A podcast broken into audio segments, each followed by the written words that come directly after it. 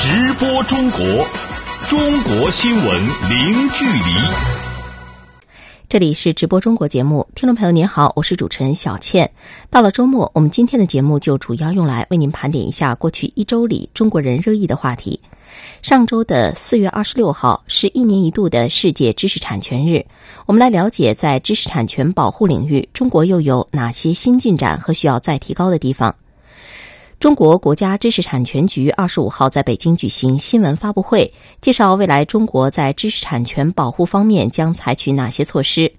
国家知识产权局局长申长宇表示，未来中国将进一步加强各部门联动，加大知识产权保护力度。详细情况，来听本台记者李进带来的报道。国家知识产权局局长申长宇表示。近年来，中国知识产权的保护力度在不断加大，尤其以专利法、著作权法等为代表的法律制度建设稳步推进，将极大解决知识产权的侵权维权困难的问题。这个整个专利法这次修改力度很大，有三十三条之多啊，是第四次修改。呃，专利法修改里边非常重要的一条，对恶意侵权行为要实行惩罚性的赔偿措施，已经列入了国务院的呃重点立法计划里边。至于侵权赔偿额的问题啊，肯定是要比原来啊要高很多。此外，我国各部门也在不断加大知识产权的保护力度，取得积极进展。比如，国家知识产权局、工商总局、版权局等部门联合深入开展多个执法专项行动。国家知识产权局出台关于严格专利保护的若干意见，推进知识产权保护中心建设等等。数据显示，去年我国专利行政执法办案总量达到了近五万件，同比增长百分之三十六点五。但是，国家知识产权局局长申长宇坦言，中国知识产权的保护效果跟社会期待相比，仍然存在一定的差距，还需要进一步的加大力度。一是要严保，例如啊，我们将通过啊专利法的修改，进一步提高侵权赔偿的标准，更好的打击和震慑呀各类侵权行为。第二个是大保护，那么知识产权的保护啊，它涉及到多个方面，这就需要我们各方啊联动，就形成保护的合力。那么第三点就是快保护，主要的思路啊，就是要建设一批知识产权保护中心，就是要实现快速授权、快速确权、快速维权的协调联动，来提高啊保护的效果。作为知识产权的大国，近年来中国知识产权创造保持了良好的发展势头，全年的发明专利申请受理量达到了一百三十三点九万件，同比增长百分之二十一点五；国际专利申请受理量超过四万件。国内有效发明专利拥有量突破一百万件。国家知识产权局局长申长宇表示，下一步要考虑如何盘活和用好这些资源。我们现在这个运营啊，主要存在的问题啊，我想主要是既缺机制又缺平台这三个方面。一是建机制，是进一步深化知识产权权益分配机制的改革，就要解决好知识产权它的所有权、处置权和收益权这三权问题。第二个是要建平台。要加快知识产权运营平台的建设。第三是要促产业，就是要促进呢知识产权密集型产业的发展，以此来带动实体经济的发展和产业的转型升级。近年来，中国经济的快速发展带动了商标申请量的大幅增长。整个“十二五”期间，商标申请量以平均每年接近百分之二十的速度在增长。中国商标的申请量、注册量和有效商标的注册量已经连续十五年实现世界第一。但与此同时，商标的恶意抢注现象也比较严重。假冒侵权等违法现象仍然存在，并且在向网络市场和农村市场蔓延。国家工商行政管理总局副局长刘俊臣表示，下一步将从源头上打击商标恶意抢注行为。那么我们现在在研究呢，就是说要推动审查关口前移，哎，从这个注册环节开始，哎，来想办法呢遏制商标的恶意抢注哎这种情况。那么我们去年修订了商标审查和审理的标准，哎，在这个标准里面就明确了恶意注册行为的审理的标准。打击侵权假冒，我们理解它是一项长期性的任务。就天下无假，天下少假，这是一个哎，经过很长时间的努力啊，才能实现的一个目标。记者李进，北京报道。好的，以上感谢李进带来的报道。在世界知识产权日到来之际，北京知识产权法院也发布了商标恶意注册典型案例。北京知识产权法院院长诉辞表示，商标恶意注册泛滥已经严重扭曲商标制度的正常功能。北京知识产权法院将联合有关部门合力打击商标恶意注册。我们来听记者曹胜记带来的报道。在被曝光的典型案例中，恶意抢注类型之多，令人眼花缭乱。如抢注驰名商标，在相同或类似商品上抢注已经注册的商标；非以使用为目的的大量囤积商标。以及抢注政治、经济、文化、宗教等领域名人姓名商标这几大类。以不少女孩子熟悉的美国知名品牌蒂芙尼为例，北京知识产权法院法官周丽婷介绍了相关恶意抢注案例。蒂芙尼商标是美国蒂芙尼公司在珠宝类商品上在先注册、长期使用，并为相关公众熟知的商标。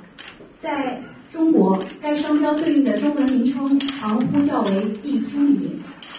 二零一零年一月，原告真蒂公司在墙纸。地毯等商品上申请注册了与 Tiffany 呼叫近似、与蒂芙尼仅一字之差的中文商标蒂凡尼。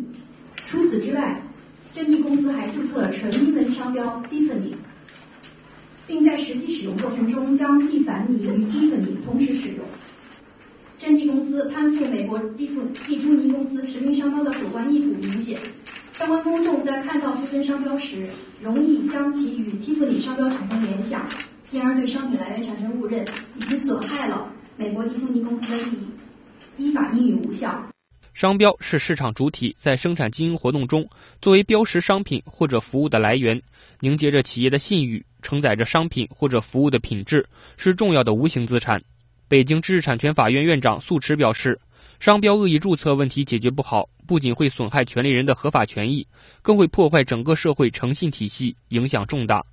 我国现阶段商标恶意注册形势严峻，抢注国内外知名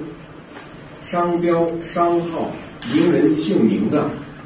同一主体囤积几百枚甚至几千枚商标，不使用，待价而沽的。抢注者贼喊捉贼、恶意维权的不一而足，商标恶意注册泛滥，已经严重的扭曲了商标制度的正常功能，严重违背了诚实信用原则，严重扰乱了市场秩序，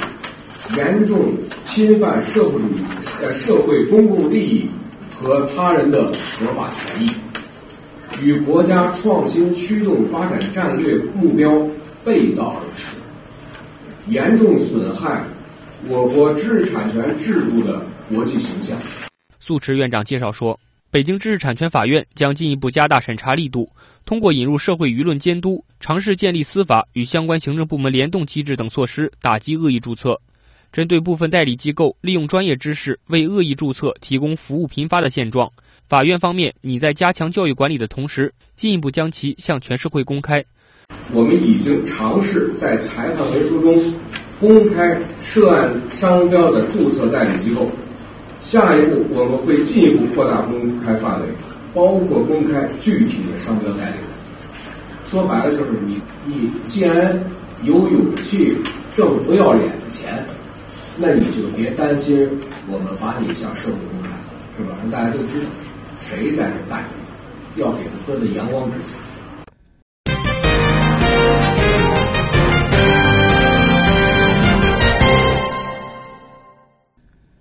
在知识产权保护方面，网络版权保护面对的困难和挑战更多。根据刚刚发布的《二零一六年中国网络版权保护年度报告》，当前中国网络版权政策的环境在不断优化，网络版权保护各项工作进展明显。但与此同时，还存在着诸多问题和挑战。网络版权保护任重而道远，有关情况，我们马上连线记者李林。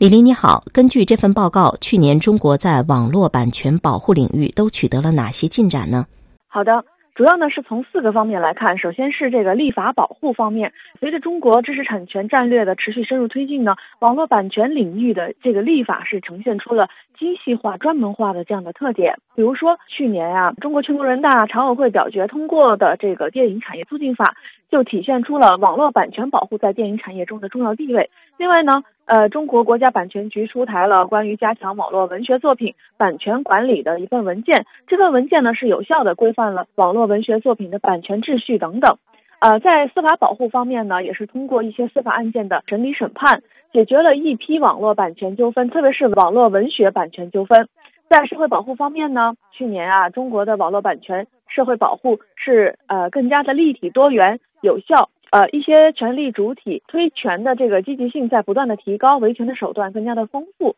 啊，可以说网络版权保护的社会共治机制呢，正在初步的建立。在行政保护方面呢，去年啊，针对当前这个互联网治理的热点和难点，中国是明确了网络文学、APP、广告联盟、私人影院和这个电子商务平台等五个重点整治领域，并且对他们实施了分类管理和专项治理。再比如说啊，去年实施的这个打击侵权的这个建网二零一六专项行动，呃，在这个期间呢。各地是一共是查处了行政案件五百一十四件，行政罚款是四百六十七万元，移送司法机关是三十三件，涉及金额是两亿元，关闭了网站是二百九十家。主持人，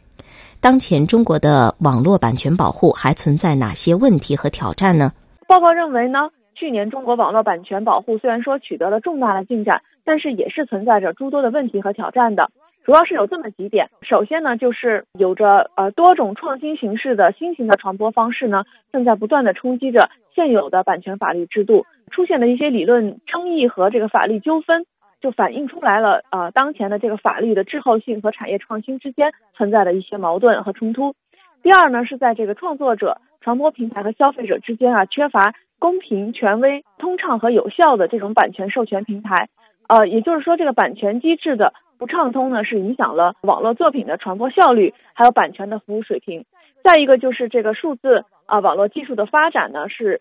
降低了这个侵权的门槛。这个网络的内容传播从这个原来的专业化向这个大众化在转变。这样的话呢，就对这个司法审判和行政执法呢提出了新的要求。还有一个就是维权的成本和维权的收益不成正比，这样的话就直接影响到了后继优质内容的这种创作和开发。也制约着网络内容产业的一个发展，所以总的来说，面对技术快速发展所带来的利益多重冲突更加复杂的形势呢，中国的网络版权保护工作仍然任重而道远。主持人，好的，以上感谢李林带来的报道。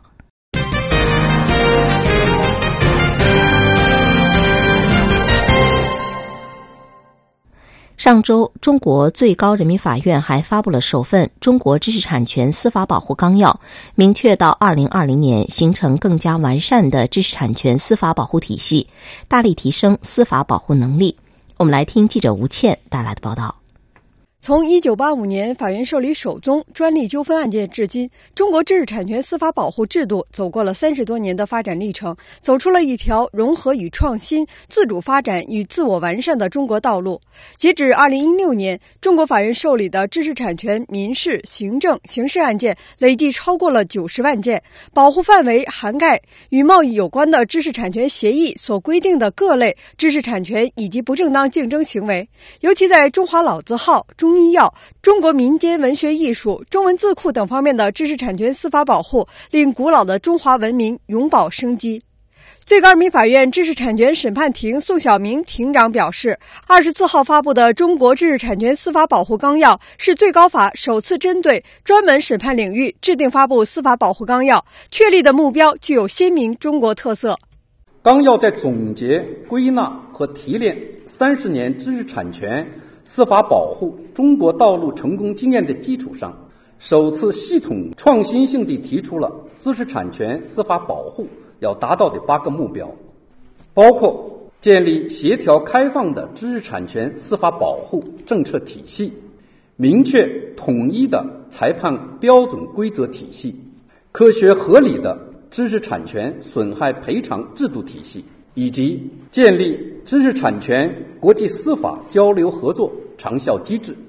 目前，法院受理的知识产权案件数量仍呈现增长态势，其中涉及尖端前沿技术的疑难复杂案件，涉市场占有率和知名品牌保护的商标纠纷案件，涉信息网络传播的著作权纠纷和维护市场竞争秩序的竞争纠纷不断增多。宋晓明庭长表示。纲要针对知识产权案件发展趋势施策，着力破解审判实践中存在的问题。社会上呢，对知识产权保护啊有一些反应，这些反应比较集中的认为呢，知识产权保护啊存在着举证难、周期长、赔偿低这样的一些问题。那么我们现在的这个纲要里面，就是从问题导向来确定目标导向，力图从根本上解决司法保护良性发展的这些瓶颈问题。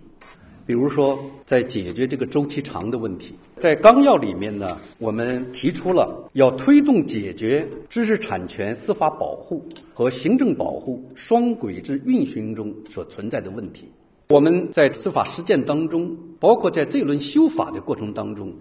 我们一直也在建议，能不能赋予人民法院在审理民事，比如说这个专利侵权案件当中，就专利权效力问题，赋予法院一个审查的职能，在制度安排上一个重新的思考和定位。针对举证难、司法认定难的问题，纲要提出适时制定知识产权诉讼证据规则，合理分配举证责任，建立证据披露、证据妨碍排除等规则，发挥专家辅助人作用，适当减轻当事人的举证负担。同时，纲要提出要开展知识产权诉讼特别程序法问题研究，进一步明确知识产权审判各相关制度职能。记者吴倩，北京报道。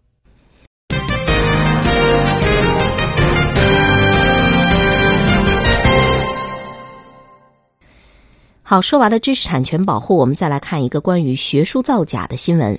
近日，世界最大学术出版机构之一的学术出版商施普林格自然出版集团一次性撤销了一百零七篇中国肿瘤生物学领域的论文。关于这方面的情况，我们先来连线本台记者王环星，请他来给我们做一下介绍。环星你好，先来给我们介绍一下施普林格自然出版集团撤销稿件的原因是什么呢？好的，不久前，世界著名学术出版机构施普林格自然出版集团发布声明，撤销肿瘤生物学期刊所刊登的来自中国的一百零七篇论文。出版方表示，此次大规模撤稿并非全是论文造假，主要是同行评议造假。同行评议是决定一篇投稿论文能不能在期刊发表的重要机制。一般而言，论文作者向期刊投稿之后，期刊编辑会邀请具有专业知识和作者没有利益相关的学者评议论文的价值和质量。期刊主编在同行评议的基础上决定是不是接收论文，和很多期刊的做法一样。肿瘤生物学此前规定，论文作者可以向期刊推荐评审这篇论文的合适专家。此举是为了让细分领域的研究能够对口的专家进行评审，但这基于科学诚信的制度也给想要走捷径的人留下了可乘之机。造假者或是提供伪专家的名单，或者是提供真专家的假邮箱。如果期刊选择他们作为审稿人，会得到一份第三方中介机构发来热情洋溢的正面评议回执，从而助推论文发表。事发之后，中国科协对此事进行了深入的调查，发现出现不同作者、不同评审人使用相同电子邮件的情况，这说明这些论文投稿和回复评审意见是有人在批量操作。调查结果也显示，确实存在第三方在帮助这些论文作者弄虚作假。主持人，那么到底该谁为这种造假行为负责呢？施普林格自然出版集团大中华总裁安诺杰表示，这次撤稿事件是全球性的问题，并不只针对中国作者的论文，其他国家作者的论文也存在因为虚假同行评审等原因被撤稿的情况。他认为，第三方中介对虚假同行评审具有不可推卸的责任，是学术期刊共同的敌人。而中国科协党组成员、书记处书记王春法也表示，此次撤稿事件，作者和第三方中介的责任不可推卸。主持人。好的，以上感谢环星的介绍。记者了解到，这次被撤回的一百零七篇论文，既包括复旦大学、北京协和医院、中日友好医院等知名的高校和医疗机构，也包括了江苏省内的南京、淮安、南通、无锡等地的医院和研究机构，并且刚才记者也说到，这次之所以出现大批的论文被集中撤销，主要还是与论文投稿环节中的第三方中介有关。江苏新闻广播电台的记者武阳对此也进行了深入的调查，我们来听一下他发回的报道。记者发现，在一百零七篇论文当中，涉及到江苏九家医院科室和研究机构。对此，一家相关医院办公室负责人回应，该院所涉及的论文内容并无问题。目前，院方正在向第三方论文代理机构进行交涉。他这个论文呢，是我们一个课题组和他的导师共同完成的，在论文的数据和这个论文的结论方面呢是没有问题的。但是他们投稿过程中呢，他们委托的第三方进行这个投稿，第三方呢，他们在投稿在同行评议当中呢，实行了造假，然后导致了这个稿件出现撤稿事件。我们也在找第三方，因为他们做了一假，给导导导致了我们的论文受了影响。四月二十四号，另一家涉事医院也向江苏新闻广播书面回复称，院方已在积极核查此事，如确有学术不端或造假行为，将予以严肃处理。目前，医院相关论文作者已与施普林格出版社联系，并正式提出申诉。江苏新闻广播记者注意到，中国科协曾专门提出国际学术期刊发表论文的五步行为准则，即不由第三方代写论文，不由第三方带头论文，不由第三方对论文内容进行修改，不提供虚假同行审稿员的信息，不违反论文署名规范。这一百零七篇论文的作者是否违反了准则？是否涉嫌学术造假？责任又该如何认定？中国科协宣传处负责人表示，目前暂不对外回应。向咱们科协这边了解一下，就是有关那个学术论文造假那个情况。这个现在我们那个不对外回应，这个我们后续后续会有一些行动。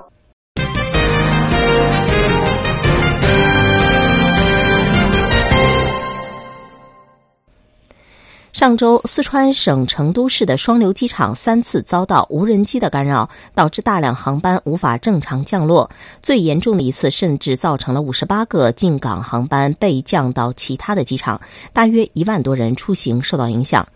这种放飞无人机却没有申请飞行空域和计划或者超出飞行空域的行为。就是黑飞。近年来，随着无人机在民用领域的应用日趋增多，黑飞事件频繁出现，严重干扰了正常的空中秩序。那么，中国的无人机使用现在处于一个什么样的状态？为什么黑飞现象层出不穷？就这个问题，我们来请记者李文婷给我们介绍一下。文婷你好，先来给我们介绍一下无人机在中国的普及程度以及黑飞现象到底有多严重呢？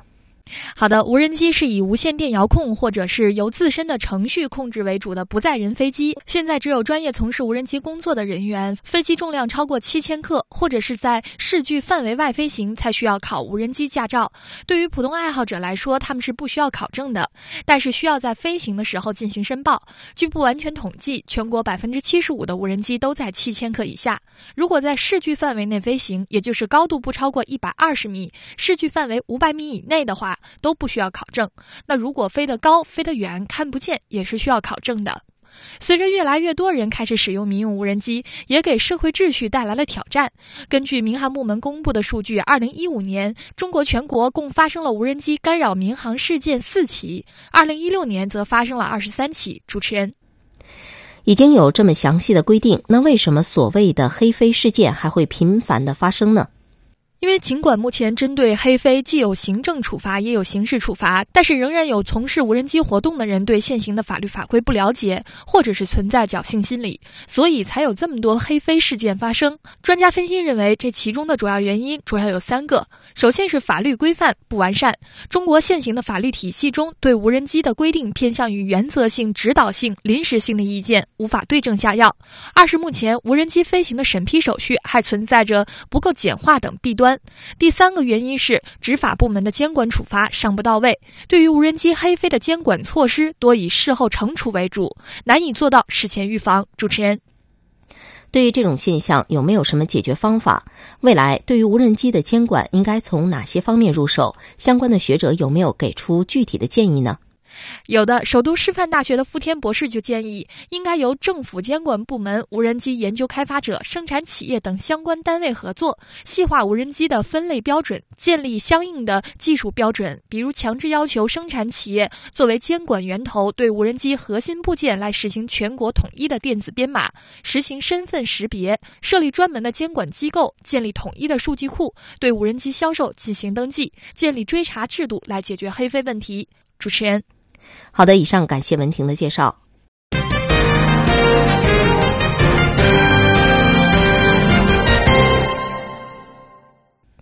好，最后让我们再来看一下正在澳大利亚举行的熊猫跑活动。二十七号中午，中澳旅游年的重头戏——熊猫跑澳门活动在悉尼举行发车仪式，这也成为了中国旅游在海外推广的一项全新的尝试。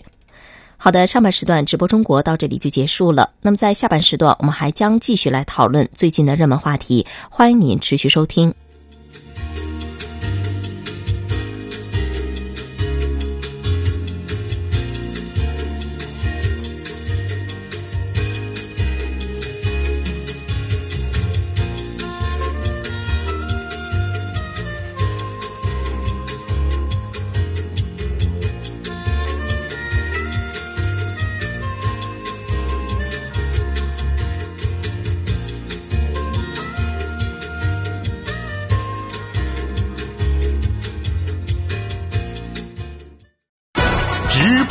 国，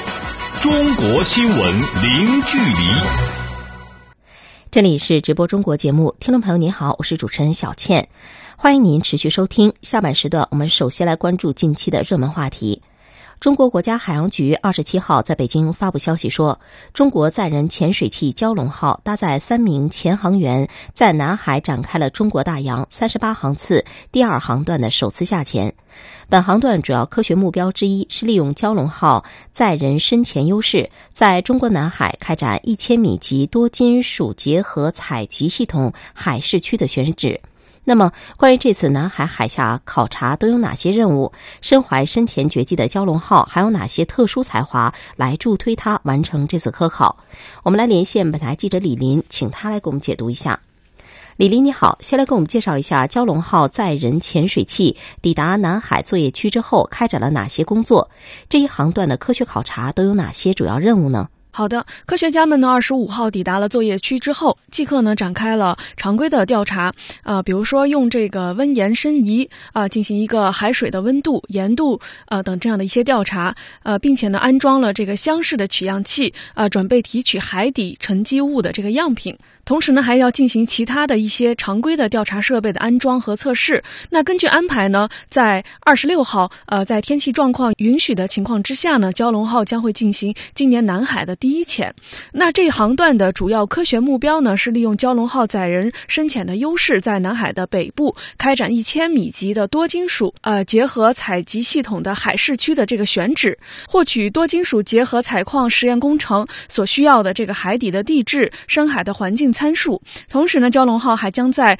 呃南海的呃海山链区，还有这个陆坡区进行一个载人的深潜，呃，以这个海洋地质学调查为主，兼顾呢海洋生物学的调查。主持人，南海海底地形复杂，蛟龙号能不能顺利完成任务呢？蛟龙号最初的海试呢，就是在中国的南海进行的。二零一三年开展的这个实验性应用的首个航次的第一航段，也是在南海。而这次再回到南海呢，应该说是啊对。当地的这个地形是已经是很熟悉了，啊，现在我们再从这个技术的层面来分析。首先是从下潜的能力来看，南海的最深处虽然说超过了五千米，但是蛟龙号载人潜水器在啊马里亚纳海沟海域海试的时候，抵达过这个水下是七千零六十二米。也就是说呢，南海的任何地方理论上这个蛟龙号都有能力下潜抵达。啊，其次再来看这个蛟龙号具备的功能，啊，它具有很强的照明系统和先进的摄像。啊，拍照仪器有这个先进的近底自动航行功能，还有这个悬停定位功能啊，便于这个目标搜索和定位，可以在海底自由前后航行啊。同时呢，它还具有高速水声通信功能，可以将水下的语音、图像、文字等这样的一些信息呢，实时的传输到母船上面，并且呢，蛟龙号装备的这个电池容量是很强大的，可以保证水下作业的时间，使得这个作业人员呢从容的进行水下设备定位布放，还有进行相关的作业，所以说呢，蛟龙号的科学家们相信呢，这次应该是能够顺利的完成科考任务的。主持人，近年来水下考古受到越来越多的关注，而南海海域又是中国古代海上丝绸之路的重地，曾被一些人称为是海底瓷都。身怀深潜绝技的蛟龙号载人潜水器，将来能否参与搜索或打捞南海沉宝呢？根据了解啊，蛟龙号正在进行啊大洋三十八航次的科考，呃，是它呃从这个二零一三年以来进行实验性应用的最后的一个航次。那这个航次的结束之后呢，呃，蛟龙号将会进行一个改造升级，并且迎接预计在二零一九年建成的新母船，开展这个业务化应用的一个新阶段。那蛟龙号的主任设计师呃叶聪就表示呢，蛟龙号最突出的特点就是能在这个深海呃定点和精准作业。虽然说它将主要是用于啊深海科研和这个海底的资源勘察，但是它设计的功能呢可以用于这个海底的救捞，因此它也可以配合水下考古。当然了，如果说啊用于水下考古和打捞的话呢，还是需要配备一些专用的工具的。主持人。好的，以上感谢李林给我们带来介绍。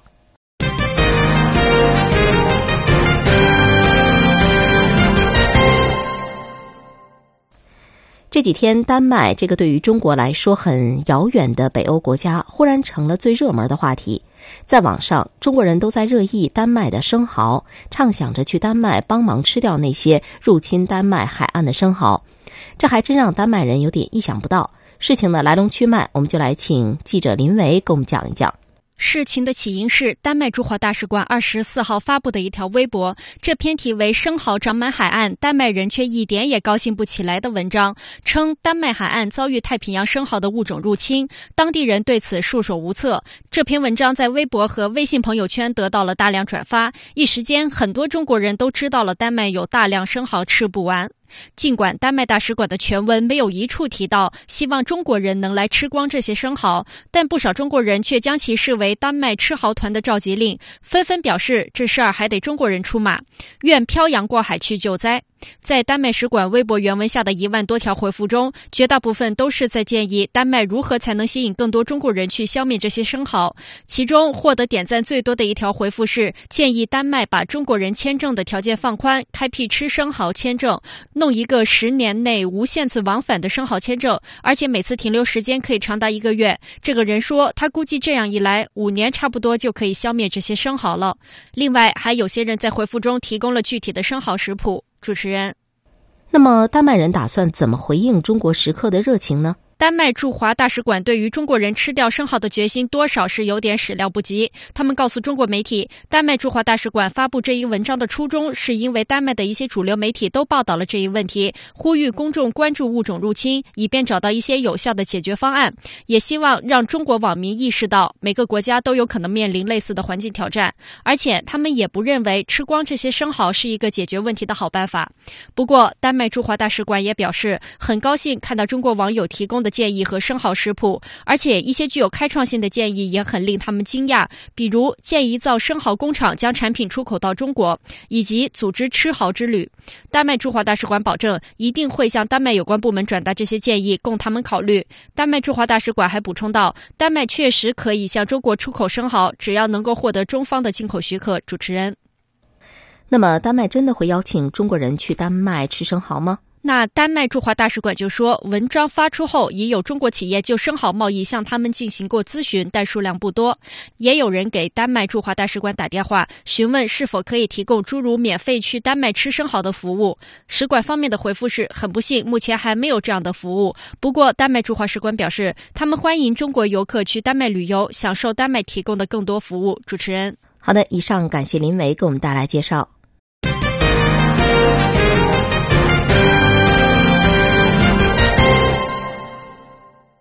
中国的网民们热情洋溢的想帮忙丹麦解决生蚝问题。其实呢，可能他们忽略了一个重要的事实：这次丹麦泛滥的并不是丹麦本地的物种，而是一种被称为太平洋生蚝的外来物种。事实上，早在上世纪九十年代起，太平洋生蚝就已经入侵丹麦，并在丹麦西南海岸疯狂的扩张。近年来，外来物种入侵的事件越来越多。预防外来物种入侵的最好方法就是防患于未然，严把进境口岸关。记者日前从中国国家质检总局了解到，二零一六年全国进境口岸共计截获外来有害生物六千三百多种，一百二十二万次。下面我们就来听记者杨琼带来的报道。你知道吗？多肉植物、薰衣草小熊、肉毒杆菌这些近年来的境外购买的网红产品，可能会危及到国门生物安全。近年来，随着城市宠物热、植物热的日益升温和跨境电子商务的迅猛发展，我国进出境旅客人数和游快件数量呈井喷式增长。检验检疫部门从中截获越来越多的非法进境的动植物产品，这些产品携带境外动植物疫情疫病的风险很高，很多本身就是入侵的有害生物，一旦传入我国，对生态安全的影响往往无法返回。比如，在北京、上海、江苏等地就多次截获各类新型宠物，有的单批次截获活蜘蛛三千多只。国家质检总局动植物检验监管司旅检处的刘佳琪介绍说。以前一些完全可能想象不到的这个东西都出现在这个上面了，大家都可以买。有一些宠物的爱好者，他又多了一个平台，交易更方便了。那比较现在比较常见的一方面，一个就是这个多肉植物的这个问题，这个是特别特别泛滥的。那么还有一些，比如说特别多的，就是这种活体的昆虫。很多人喜欢养啊，比较多的都是来自于日本也好，台湾也好，啊，量也大了，品类也杂了，这样确实给我们监管带来的压力比较大。二零一六年，全国进境口岸共计截获外来有害生物六千三百多种，一百二十二万次，其中检疫性有害生物三百六十种，十一点八万次。首次截获检疫性有害生物二十九种，如棉毛豚草、猪入彩小肚、七角星蜡介等等。旅游检截获禁止进境物五十八万多批次，从中检出有害生物八万多批次。组织开展了绿类专项行动，持续对非法携带邮寄高风险种子种苗保持着高压态势。国家质检总局动植物检验监管司副司长赵增林介绍说，该局采取多项措施，严守国门生物安全，深度参与全球动植物有害生物跨境传播防控进程，严防外来有害生物入侵，健全工作机制，进一步完善检疫审批、指定口岸、隔离检疫、检疫处理等传统查验制度，加大采样方法、检疫方法以及。快速检测试剂盒试纸和除害处理装备的研究和应用力度。今年，国家质检总局将加强进口种苗、水果、木材、饲料和供港澳活动物等检验检疫安全把关，调整修订外来有害生物的监测指南，继续开展外来有害生物及重大动植物疫情疫病的监测，重点加强边境地区的马铃薯甲虫、非洲猪瘟等专项监测，在水果进境的口岸、出口水果基地开展检疫性实营疫情监测等等。记者杨琼，北京报道。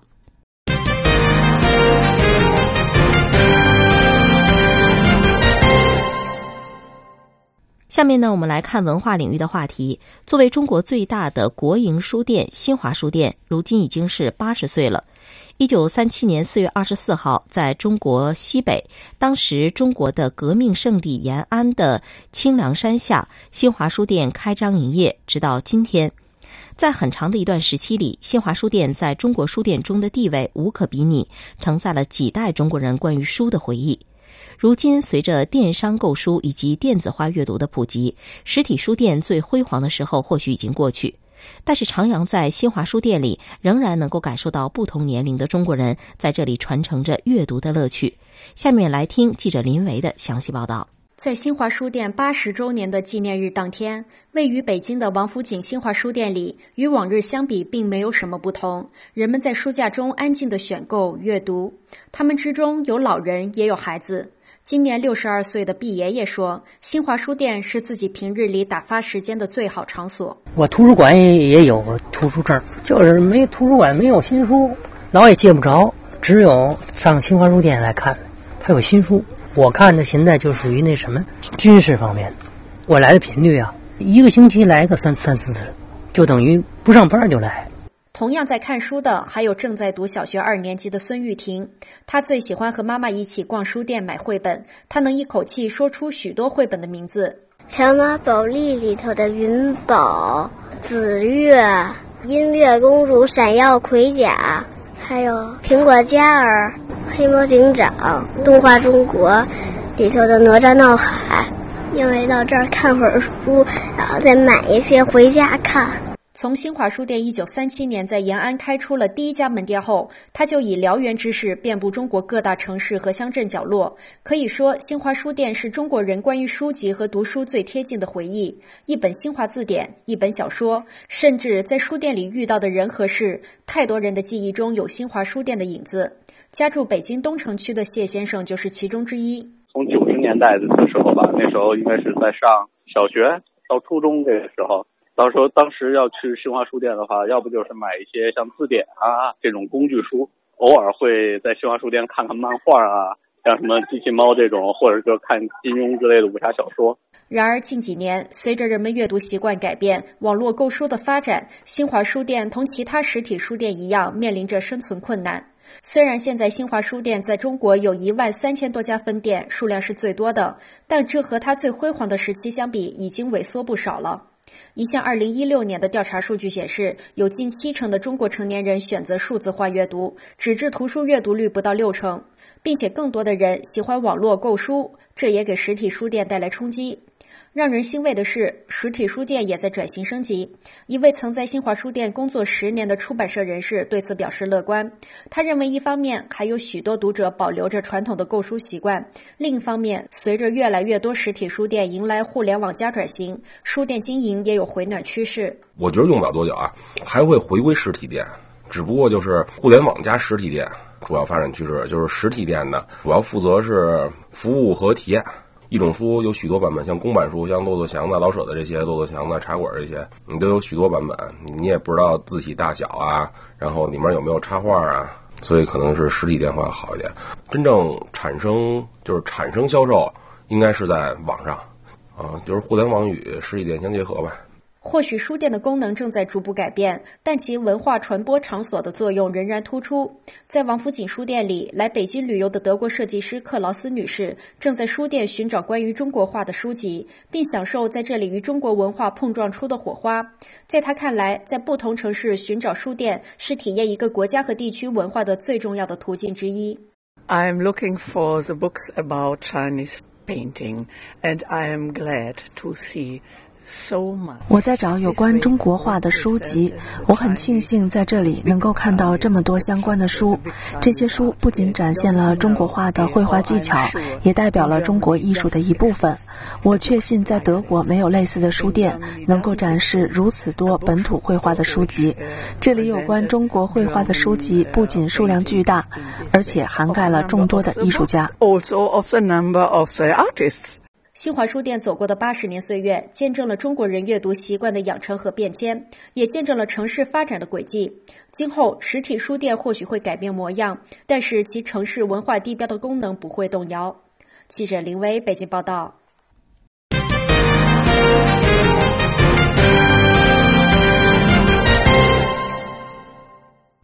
近日，在中国的社交网络上，一篇名为《我是范雨素》的文章引发了广泛的关注。文章阅读量迅速超过了百万，数不清的记者在寻找他，几家出版社等在他居住的地方。作者范雨素来自农村，目前在北京做家政服务。他在文中记述了自己及家庭十多年来的经历，文字朴实却不失文学性。文章的走红不仅引发了人们对于作者本身的关注，也引发了人们对于文学精神追求等的热议。关于这个话题，我们来和编辑李爽一起来聊一聊。李爽你好，那么首先来给我们讲一讲《我是范雨素》这篇火遍网络的文章，它为什么感人呢？好的，文章的作者范雨素是一位农民，目前在北京做育儿嫂。二十四日，他在微信公众号“正午故事”发表了一篇七千字左右的自传。我是范雨素，在这篇文章里。四十四岁的范雨素用朴实的文字记录了自己一家三代人坎坷的生活经历。我的生命是一本不忍卒读的书，命运把我装订的极为拙劣。这是范雨素自传的第一句话，也是令很多读者记忆最深的一句话。尽管这句话让人们预想到他的人生并非一帆风顺，但是他在接下来的文字中却只是冷静的叙述，将人生的每个阶段诸多遭遇一一解剖，如同一位朗读者娓娓道来，没有丁点抱怨，看不出丝毫的悲喜。文中。写他坚强的母亲抚养五个孩子，他初中辍学，北上打工，遭受家暴，婚姻失败，回老家被哥哥嫌弃，再次带着两个女儿到北京打工。大女儿不能上学，而在家照顾小女儿，并对着电视屏幕学会了认字。于是他就去潘家园给孩子买回一千金的书。这个细节既反映出他以及他的家庭对于知识、对文学的热爱，也展现了他们并没有被现实的苦难所压倒。主持人。这么听起来，他的经历确实有点悲苦，既要打工，又要照顾女儿。那是什么让他在繁忙而又困苦的生活中坚持对文学的追求呢？在中国，这样的人多吗？呃，范雨素自己也承认，他就是一个社会底层努力求生的弱者，但他认为活着就要做点和吃饭无关的事，满足一下自己的精神欲望。从范雨素的文章里可以看出，他的家庭虽然穷困，甚至连吃饭都有困难，但他从小就喜欢读书，并阅读了不少文学书籍。他现在在北京居住在朝阳区金盏乡皮村，那里有众多小型加工厂和打工者租住的平房，致力于为打工者群体服务的北京工友之家文。化发展中心在这里设有活动中心，有众多和范雨素一样的热爱文学的打工者会定期到这里交流写作心得，还会有老师定期给他们上课。工人之家的工作人员说，此前外界最大的误解认为打工人群没有精神文化需求，不需要艺术。然而，很多打工者对于精神食粮的渴求是难以想象的，不少人所具备的文学素养也都有待挖掘。那除了范雨素，这里不少人的作品都曾经在不同的媒体上发表过。主持人。是啊，应该说，描写农村社会、描写打工群体的文学还有很多。那为什么单独范雨素这篇文章这么火爆呢？很多网友都表示，范雨素最可贵的地方不是文字，而是对文字的热爱；不是写作，而是高于写作的生活以及种种生活态度和品质。他的底气，他的教育观，他对尊严的捍卫，这些物品。这些事物不消说在范雨素所处的底层，即便在中产贵族也是稀缺品。另外，《南方都市报》的报道中称，范雨素写的作者范雨素写的文章就是打工者自己的故事，写得很朴实、很真实，和打工者息息相关，能够引起读者共鸣。《人民日报》也发表评论称：“我是范雨素一文展现出文字表达、文学书写对于个人、对于社会的意义和力量。”主持人，好的，感谢李爽。范雨素红了，这是好事儿，说明大家对于喜爱文学的人的尊重，也说明他的生活态度得到了大多数人的认同。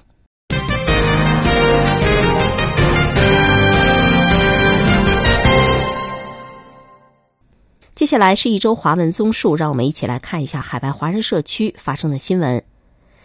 我们首先来关注美国。据美国侨报的报道，当地时间二十四号，亚美公益促进中心。在其洛杉矶总部召开积极拓展公民规划服务媒体会，美国国会众议员赵美心等人号召亚裔尽快入籍，以确保自身的最大权益和福利。南加州有约三十万符合资格申请规划成为美国公民的永久居民。赵美心认为，规划公民有着相当的重要性，特别是在美国总统特朗普上任之后，移民政策前景并不乐观。他向记者表示，从三方面可以看到不乐观的发展趋势。第一是美国移民以及海关执法局大力加强审查非公民的力度，例如华裔旅客或者居民进入美国，常常会被查询手机上社交媒体的信息。第二就是特朗普对于公民亲属移民政策的言论，这使得亲属移民政策的未来充满着不确定性。第三就是特朗普关于改革 A。H-1B 签证的新行政令，赵美心认为，这不但会对亚裔产生极大影响，也明显会导致美国人才的流失。针对移民政策前景的不乐观，赵美心称，最佳的解决办法就是大家在政策变化之前，尽快申请规划成为美国公民的永久居民。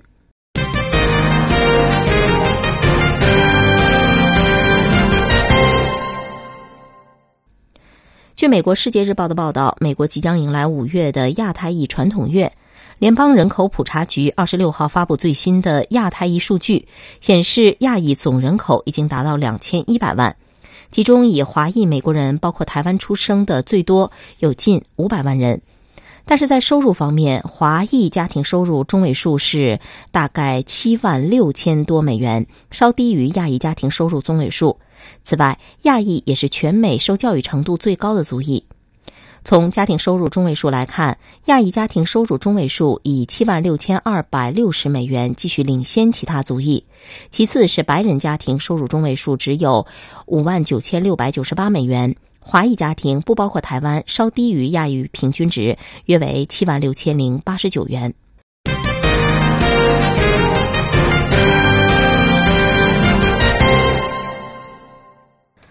我们继续来看，据美国侨报的报道，美国纽约布鲁克林滨辰须区上周发生了两起华人受害的街头抢劫案，其中一名华裔妇女在上周六早晨与街头行走的时候，遭到两名白人男子的打劫，一人假意搭讪，一人动手抢包，随后逃离。根据警方公布的案情，这宗劫案发生时，当时一名五十六岁的华裔妇女沿街行走，走到一处住宅前时，碰到两名白人男子，其中一人假意和她搭讪，另一男子则趁其不备抢走她肩膀上的背包，然后二人迅速飞奔逃离。另一宗街头抢劫案受害的是二十五岁华裔男子，他不仅被抢走财物，还遭两名歹徒以重物打破头部。警方指出案发当时这名华裔男子正在步行回家遭到两名白人男子的跟踪和抢劫。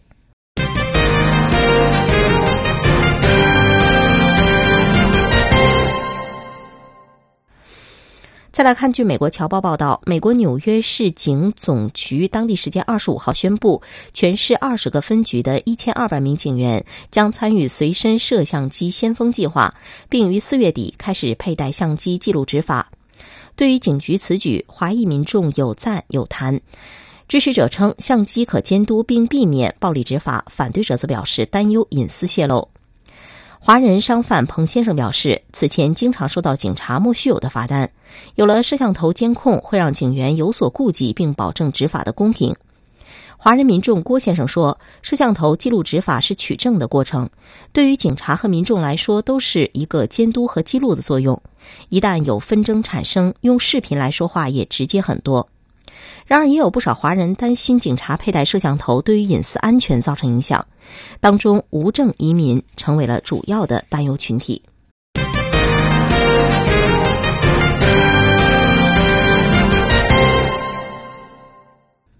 好的，这次的一周华文综述就向您介绍到这里了，非常感谢您的关注。那么到这儿，我们今天的直播中国节目也就接近尾声，要跟您说再见了。非常感谢各位的收听，我们明天同一时间。再会。